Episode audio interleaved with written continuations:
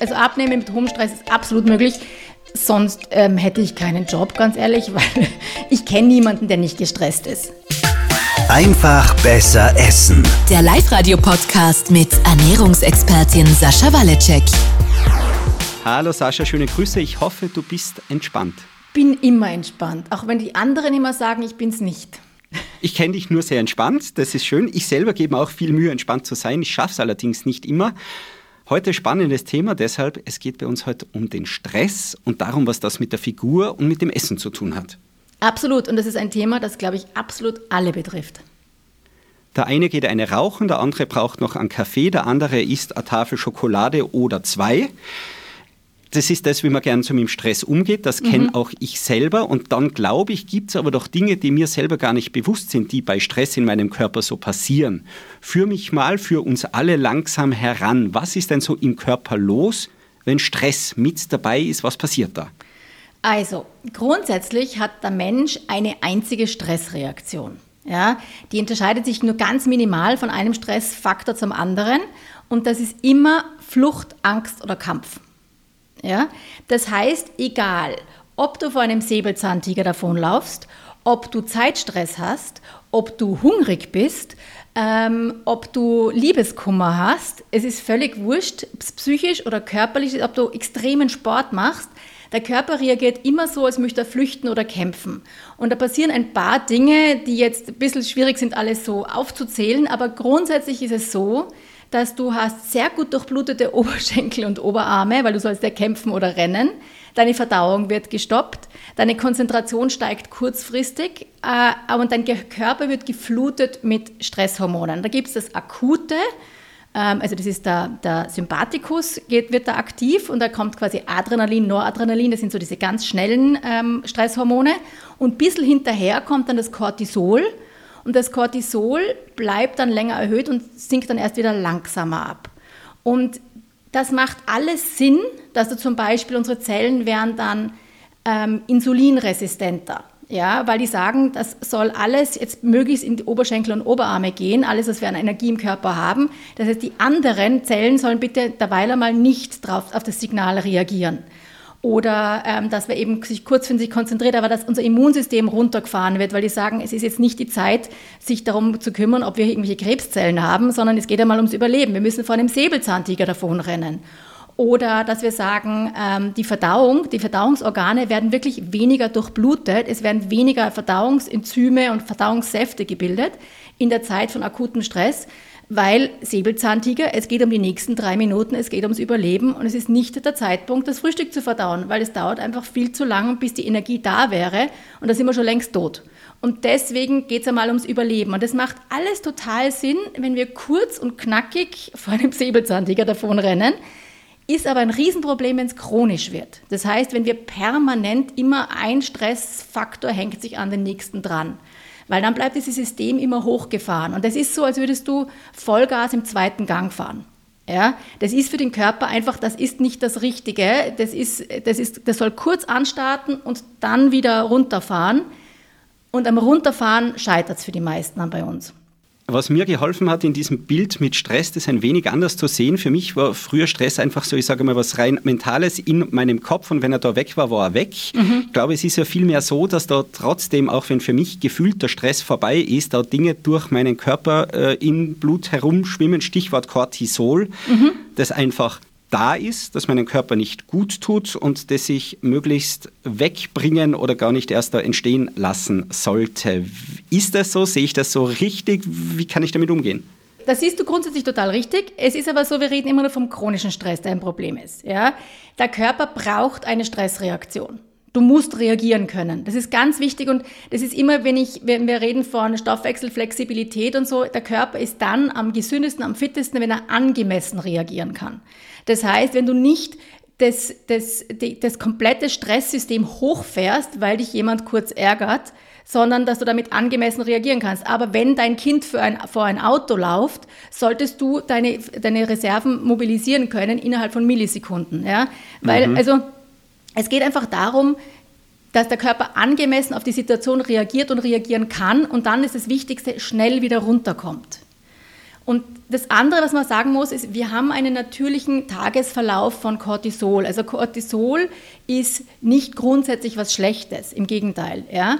sondern wir wissen ja, Cortison, wenn du weißt, kriegst du, um Entzündungen zu hemmen im Körper. Mhm. Weißt, ja? Das mhm. ist ja, ja. Der, der, medizinische Bruder vom Cortisol. Das heißt, es hilft auch, Entzündung zu hemmen im Körper. Es hat viele gute Funktionen und wir haben eine natürliche Tageskurve. Und zwar sollte es in der Früh, wenn wir aufwachen, relativ stark steigen und dann sollte es bis am Abend langsam nach unten gehen. Und das ist unser Hauptproblem. Viele Leute haben keine gute Morgenreaktion mehr. Das heißt, die kommen zu schwer aus dem Bett, die, die brauchen länger, bis sie in die Gänge kommen. Ohne ihre zwei, drei Kaffee oder ohne ihre Zigarette geht es gar nicht, dass sie sich so richtig wach fühlen. Und wenn man das jetzt messen würde im Speichel, würde man sehen, dass die eine sehr kleine Kurve dort haben, dass es nicht hoch genug geht in der Früh. Und es soll hoch genug gehen aber nicht zu hoch, einfach angemessen. Ja? Und dann sollte es langsam absinken. Und was jetzt viele Leute haben, ist, dass es am Abend zu hoch noch ist und zu hoch bleibt. Und das führt zu Heißhunger am Abend. Und zwar auf Süßes, weil uns, wenn wir Süßes essen, schütten wir ja Insulin aus und Insulin senkt Cortisol. Und deswegen sagt der Körper ähm, quasi, du bist jetzt am Abend daheim und der Körper sagt, weißt was, der Typ ist viel zu hoch, so gehen wir nie schlafen. Der geht jetzt in die Küche, isst jetzt einmal eine Packung Kekse, dann geht es uns allen besser, dann gehen wir schlafen. Und, und so ähnlich kann man sich das vereinfacht vorstellen. Das heißt, der Körper therapiert sich selber, weil wenn du nicht runterkommst, sorgt dafür, dafür dass du runterkommen kannst und es funktioniert halt sehr schnell und gut über Zucker. Und deswegen ist es ähm, eben eines der Dinge, die passieren können, ist, wenn der Stress am Abend zu hoch ist. Und woran man das merkt, ist zum Beispiel, das sind die Leute, die heimkommen, dann was essen, dann auch gerne mal um acht am Abend vorm Fernseher schon wie bewusstlos einschlafen, aber ab zehn haben sie ihren zweiten Schub.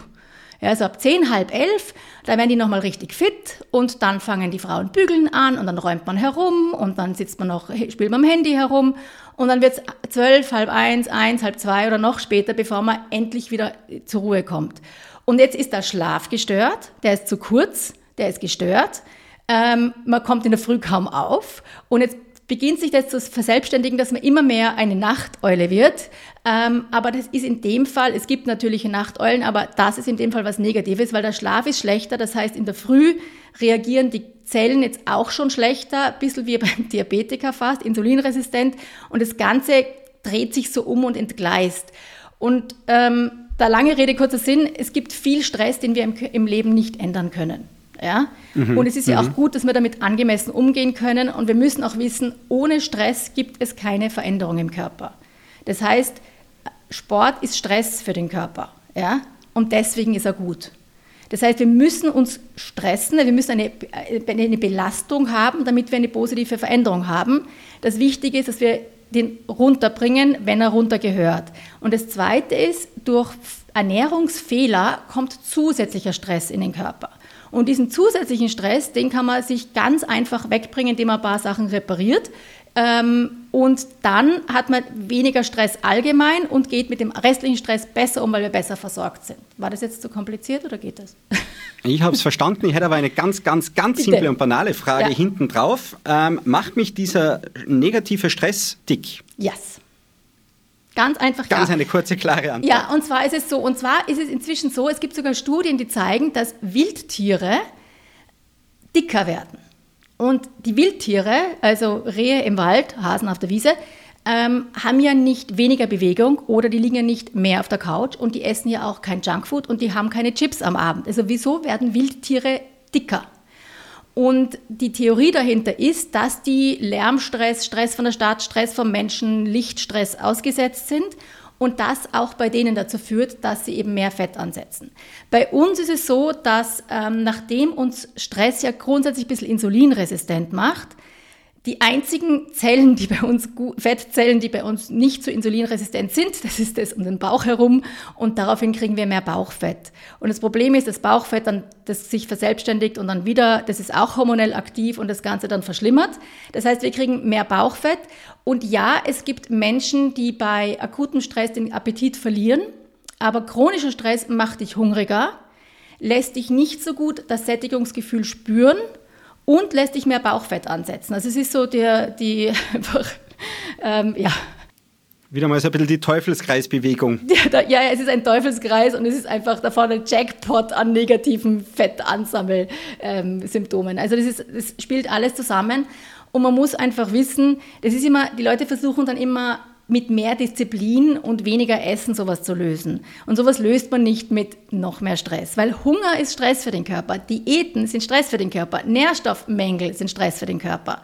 Das heißt, wenn du gestresst bist und deswegen am Bauch zunimmst, ähm, und Heißhunger auf Süßes hast, je weniger du versuchst zu essen, umso stressiger und umso schlimmer wird's. Das Problem ist, und ich weiß, da fühlen sich jetzt einige angesprochen, weil ich habe viele, viele, viele von diesen Kundinnen, ähm, Darüber wird nicht geredet, weil jeder glaubt, er ist selber schuld und er müsste sich nur mehr zusammenreißen. Und es ist dann so ein bisschen ein Schamgefühl und man redet dann nicht drüber. Und in Wahrheit sind es einfach, das ist Stress und sind körperliche Ursachen. Und das Erste, was wir machen, ist, und ich wiederhole mich, ausreichend Eiweiß zum Frühstück, regelmäßige Mahlzeiten. Hier sind wirklich eher kleinere Abstände zwischen den Mahlzeiten besser, nicht ständig essen. Du kennst meinen Gorilla- und Kuh-Vergleich? Den kenne ich noch nicht. Ich kenne ein paar witzige Vergleiche, den kenne okay. ich gerade nicht. Wenn du dich in den Spiegel schaust, wirst du feststellen, dass du nur einen von drei Tieren ähnlich schaust. Wenn wir jetzt haben einen Löwen, eine Kuh und einen Gorilla, wem, wem siehst du am ähnlichsten? Ich würde jetzt, nachdem wir jetzt nicht ganz unter uns sind, ich sage jetzt einfach den Gorilla. Ich sage genau, einfach also so. es ist so, wir sind biologisch da einem Gorilla, also am Affen am ähnlichsten. Ja? Wir sind eigentlich Affen. Und wenn du dir anschaust, ein Löwe frisst einmal am Tag, und dann schlaft er mal 20 Stunden. Ja, der hat das Verdauungssystem, das dafür gebaut ist. Eine Klingt Kuh, nach einem schönen Leben. Ja, das sagen immer alle, aber da, du bist einfach nicht dafür gebaut, weil du bist ein Affe. Es tut mir sehr leid. Aber eine Kuh auf der anderen Seite, die frisst im Ganzen ungefähr 16 bis 18 Stunden am Tag. Davon ein bisschen über die Hälfte tut sie wirklich fressen und den Rest tut sie wiederkäuen. Also äh, die ist eine Dauerfresserin. Ja? Pferde sind es zum Beispiel auch, die tun nicht wiederkäuen, aber die fressen auch viele, viele, viele Stunden. Ein, ein Affe ähm, frisst, hört auf, frisst, hört auf, frisst, hört auf. Vor allem sind wir ja Affen, die gelernt haben, ähm, Nahrung zu kochen und das ist der riesige Vorteil. Wir müssen nicht so viel kauen und wir müssen sie nicht so lange verdauen, wie jetzt ähm, Affen, die rein pflanzliches, ungekochtes essen, also Rohkost essen. Und deswegen können wir größere Pausen machen, aber wir sollten essen, Pause machen, essen, Pause machen. Ja? Das heißt, ähm, wenn ich jetzt rede von kürzeren Abständen, ist, ist, ideal ist wirklich dieses dreimal Essen oder vielleicht viermal Essen im Abstand von, sagen wir mal, vier, viereinhalb Stunden. Aber wenn man sehr gestresst ist, kann es besser sein, das ein bisschen zu verkürzen auf, sagen wir mal, drei Stunden. Was ich nicht will, ist dann diese Leute, die permanent nebenbei essen und unbewusst. Jedes Mal, wenn wir uns hinsetzen, wir haben ja gesagt, Stress ist Flucht oder Kampf. Du rennst von einem Säbelzahntiger davor, davon. Und wenn du dich hinsetzen kannst und essen kannst, ist es ein Zeichen, quasi evolutionsbedingt, dass er sagt, naja, so schlimm kann es nicht sein, weil die kann sich hinsetzen und essen. Offensichtlich. Ein Moment der Entspannung. Ein Moment der Entspannung. Und das sollte man nützen ja, und sich die fünf Minuten nehmen und sagen, okay, so wie eben andere Leute rauchen gehen, sollten die Nichtraucher gehen und sagen, ich setze mich jetzt einem, einem fünf Minuten hin, ich esse in Ruhe meinen Apfel, meine Nüsse, mein Jausenbrot, was immer. Und dann mache ich weiter. Und das zu nützen, tief zu atmen, einfach mal bewusst reinzuspüren in den Körper, wie geht es mal gerade, so ein bisschen runterzukommen und dann weiterzumachen. Ja, genau. Genau, also Kurze das. Entspannung. Genau, oder auch wirklich, da ist jetzt dieses bewusste Essen, gut zu kauen, beim Essen nur zu essen, nicht am Handy zu hängen, nicht am Fernseher, nicht nebenbei was zu machen, nicht zwischen Tür und Angel, sondern einfach einmal beim Essen wirklich nur aufs Bewusster zu sein. Das kann echt extrem viel ausmachen. Und eben, wie gesagt, kürzere Abstände, aber je regelmäßiger da der Alltag ist, also je regelmäßiger die Mahlzeiten kommen, umso einfacher ist es für den Körper, weil er in diesen Rhythmus reinkommt. Umso einfacher wird Hunger und Sättigung und ähm, umso quasi äh, niedriger wird dann auch der Stress, was das Essen betrifft. Was da Somit regelmäßig meinst du wirklich dann jeden Tag Frühstück Hausnummer um sieben, äh, dann ein Snack um halb zehn, Mittagessen genau. um zwölf und dass das auch dann am Dienstag so ist, am Mittwoch so ist und am Donnerstag ja, und nicht genau. jeden Tag ganz wild durchgewürfelt. Genau. Also eben okay. das wild durchgewürfelt ist stressig für den Körper. Das heißt, ähm, ob die wiegen eine Viertelstunde auf oder ab, ja, brauchen wir jetzt, weil es gibt dann Leute, die nehmen das wahnsinnig genau. Deswegen wollte ich dazu sagen, also zehn Minuten, Viertelstunde auf oder ab. Aber ich würde jetzt nicht das Mittagessen jeden Tag, manchmal ist es um zwölf und manchmal esse ich erst um halb drei und manchmal lasse ich es aus, dann esse ich erst am Abend was. Das ist Stress für den Körper. Okay, wie schaut es aus mit Kaffee? Weil der Radioberuf äh, mhm. hat ja auch so diesen Ruf mhm. und stimmt dir dann auch an vielen Tagen, nicht an jedem, dass es sehr ein sehr stressiger Beruf sein mhm. kann. Und der Kaffee, auch das ist kein Geheimnis, ist bei uns, also die Kaffeemaschine läuft von 4 Uhr in der Früh bis eigentlich ja, 16 Uhr am Nachmittag quasi durch. Mhm. Wie ist der Zusammenhang Stress und Kaffee? Auch das eine Frage eines Hörers. Wie beeinflusst Kaffee den Stresslevel? Er schreibt auch das schlechte Cholesterin. Ist auch da was dran? Was kann man dazu sagen? Also, ähm, der Kaffee erhöht dein Cortisol-Level grundsätzlich schon. Ja? Also er macht einfach das schlimmer, was du schon hast. Das Zweite mhm. ist, dass der Kaffee macht dich deswegen wach, weil er unser quasi Schlafsignal unterbricht. Aber wenn du das zu viel machst, dann ähm, der Körper hat ja immer Rezeptoren. Ja, die Substanz allein tut ja nichts. Der Körper muss es ja erst, die Zellen müssen es ja spüren und das machen sie Rezeptoren. Das ist so wie ein Radio. Wenn ich kein Radio habe, höre ich dich trotzdem nicht. Auch wenn du die Sendung sendest ohne meinen Radioempfänger, höre ich das nicht. Und deswegen hat eine Zelle einen Empfang, einen Rezeptor und ohne den Rezeptor spürt sie das nicht. Und wenn du zu viel Koffein trinkst oder regelmäßiges machst und es ist dem Körper zu viel, reduziert er die Rezeptoren, er hört dich quasi leiser. Und dann brauchst du immer mehr Kaffee, um das gleiche ähm, Niveau an Wachheit zu erreichen, ist das Problem. Das Problem ist aber auch eben, dass der äh, Kaffee hat eine Halbwertszeit von, ist natürlich unterschiedlich, aber ungefähr vier bis fünf Stunden. Das heißt, nach acht bis zehn Stunden hast du noch immer ein Viertel des Kaffees, weil nach vier bis fünf Stunden die Hälfte, nach nochmal vier bis fünf Stunden die Hälfte davon und, und, und Koffein stört deinen Schlaf. Und das heißt, ähm, wenn dein Schlaf dann einfach nicht so gut und nicht so tief ist, wachst du schon wieder auf mit einem, quasi wachst du schon mal wieder gestresster auf. Das heißt, es ist so eine, ein Teufelskreis von, Du brauchst Kaffee, du wachst ermüdet, übermüdet auf, du brauchst Kaffee, du trinkst viel Kaffee, du schläfst dann schlecht, deswegen wachst du übermüdet auf, deswegen brauchst du noch mehr Kaffee. Und da würde ich jetzt als erstes nicht den Kaffee komplett streichen, sondern ich würde ihn einmal so machen, dass ich zumindest acht oder zehn Stunden vor deinem Einschlafen aufhöre. Jetzt reden wir nur von Radioleuten. Wir müssen auch mit Leuten reden, die Nachtdienste haben, wo das sehr oft wechselt. Und ich verstehe, das ist irrsinnig schwierig für den Körper, das ist sehr stressig für den Körper. Und alle haben eine totale Bewunderung, dass sie das durchhalten. Und ich weiß, dass viele davon natürlich auch sehr viel Kaffee trinken oder halt Koffein. Wir nennen jetzt mal Kaffee, aber damit meinen wir Koffein in allen Formen. Und da ist es auch so, weil ich habe über die Jahre mit vielen gearbeitet, dass Viele berichten, dass wenn sie sich den Kaffee komplett abgewöhnen, das Koffein, dass sie einfach nach, der, nach dem 24-Stunden-Radl, nach der Nachtschicht, ähm, einfach sehr viel schneller und besser schlafen und dann den wenigen Schlaf, den sie halt dann haben, der einfach erholsamer ist. Das heißt, ähm, ich weiß, ich liebe den Kaffee auch. Er ist super, es fühlt sich gut an, es ist gesellschaftlich ähm, einfach bei uns wahnsinnig etabliert. Aber man sollte in sich reinspüren, was einem gut tut und was nicht. Auf jeden Fall sollte man auf die Schlafqualität achten, weil der Schlaf ist einfach gerade bei Stress ganz, ganz, ganz wichtig. Sonst, ich will Kaffee nicht schlecht reden. Kaffee hat viele gute Eigenschaften. Ja, Antioxidantien, Bitterstoffe, äh, der ist nicht ungesund. Und das mit dem, ähm, das mit, den, mit dem Cholesterin, da geht es ums LDL, also Cholesterin, nicht Cortisol, gell? Cholesterin. Ähm, da geht es darum, um irgendwelche Öle, die der Kaffee hat und es hat ein bisschen mit der Zubereitungsform zu tun. Und ähm, da ist eben Espresso besser als alles, was aufgebrüht ist. Also immer, wenn das Wasser lange Kontakt hat mit der Kaffeebohne, dann lösen sich mehr von diesen Ölen heraus, die nicht so gut sind. Und wenn es nur kurz ist, wie beim Espresso, dann ist es gesünder für uns. Aber nachdem wir sagen, trinkt Kaffee für den Genuss und nicht um stehen zu können in der Früh, und dann ähm, relativiert sich, finde ich, auch ein bisschen die Menge. Wie gesagt, es gibt viele positive Eigenschaften. Auch dazu zu sagen, ich würde jetzt eher Stress reduzieren, als mich darauf zu beschränken und dann vielleicht Espresso und Cappuccino zu trinken, anstatt halt einen türkischen Kaffee oder einen, der wo es aufgebrüht wird oder diese French Press, wo man runterdrückt, wo, der, wo der, das Wasser länger Kontakt mit der Kaffeebohne hat. Schöne Tipps auch für meinen Kaffeekonsum für die Zukunft, aber ich bin eh eher der, der Espresso-Trinker. Zum Schluss noch ganz eine, eine ganz eine konkrete Frage auch durchaus von meinen Kolleginnen und Kollegen. Ist Abnehmen mit hohem Stresslevel überhaupt möglich?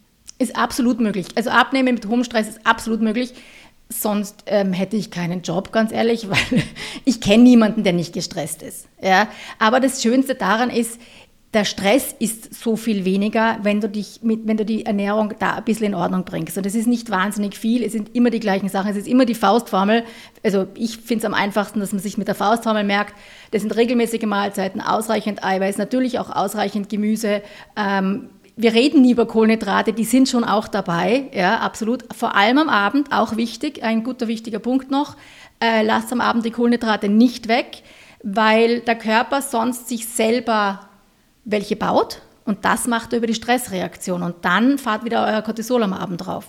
Und deswegen am Abend unbedingt auch bei der Abendmahlzeit eine Faustgröße Kartoffeln, Nudeln, Reis oder sowas dazu essen und sie nicht weglassen. Das wäre ganz wichtig. Und, ähm, und dann einfach ist es so, dass in der Sekunde, wo du das machst, fällt ja dieser ganze zusätzliche Stress, den du durch die falsche Ernährung hast, weg. Das heißt, jetzt fühlt sich der Stress schon viel weniger an. Dann versorgst du deinen Körper besser. Das heißt, du hast mehr, mehr Energie. Das heißt, der ganze Stress sinkt und dadurch wird dann auch Abnehmen wieder möglich.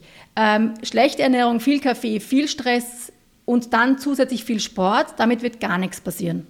Also du kannst nicht den Stresslevel so hoch lassen, und nichts an der Ernährung ändern und dann abnehmen. Also dann sich nur runter zu hungern. Zum Beispiel, das ist auch einer der Gründe wahrscheinlich, warum FDH, dieses frisst die Hälfte, die Leute müssen nur weniger essen und sich mehr bewegen. Äh, ganz ehrlich, ich kriege so einen Hals, wenn ich diesen Satz höre, weil das einfach nicht stimmt. Und gerade Leute, die sehr gestresst sind, das, was wir jetzt gerade gesagt haben, ist ja mehr Stress für den Körper. Jetzt viel Sport, womöglich noch viel laufen gehen oder irgend sowas, was das Cortisol noch so rauftreibt und dann äh, einfach weniger essen, was zusätzlicher Stress ist für den Körper, damit wird es ganz sicher nicht klappen. Ich sehe es da am Blick gerade an, du kriegst so einen Hals. Sieh mal froh, dass das kein Video ist. an. Der Tipp ist bei mir hängen geblieben, Sascha, eben die, die Essenspausen ähm, ein wenig zu verkürzen. Nicht nur alle Hausnummer vier Stunden, vielleicht alle drei Stunden. Sich dafür auch die Zeit nehmen, mal kurz hinsetzen, kurz durchschnaufen. Genau. Das mit den Abständen gilt für die sehr, sehr gestressten Leute. Für die anderen, wo du sagst, die vier Stunden passen für mich gut, das ist ein sehr gesunder Abstand. Da will man grundsätzlich hin. Ich will nur nicht, dass sie in ein Energieloch fallen, dass der Blutzucker absinken anfängt, bevor sie, weil das einfach bei Stress oft die haben so Blutzuckerschwankungen, die kriegen dann Heißhungerattacken, denen kippt die Energie. Und deswegen will ich bei denen, das ist so ein bisschen wie Reha, ja? wir tun sie ein bisschen versorgen, damit sich das ganze System stabilisiert und dann später bist du schon wieder auf deinen vier, viereinhalb Stunden oder was immer deine Abstände sind. Also das ist jetzt dieses ganz kurze, ist nicht für jeden, aber wenn du sehr gestresst bist, ist es am Anfang eine sehr gute Idee. Und nicht durchgehend fressen, hast du gesagt. Ja, Sascha, da waren viele, viele Genau, genau. Da waren viele super Tipps dabei heute wieder. Du schreibst uns das alles noch einmal auch wieder schön zusammen. Genau, als Download gibt es wieder auf faustformel.com-live-radio. Und ich gehe jetzt deinen Tipp beherzigen, äh, gönn mir eine kleine Essenspause und werde auch einmal tief durchschnaufen dabei. Ich freue mich auf nächste Woche. Schick dir schöne Grüße. Danke dir auch. Bis dann. Einfach besser essen. Der Live-Radio-Podcast mit Ernährungsexpertin Sascha Waleczek. Jeden Sonntag neu.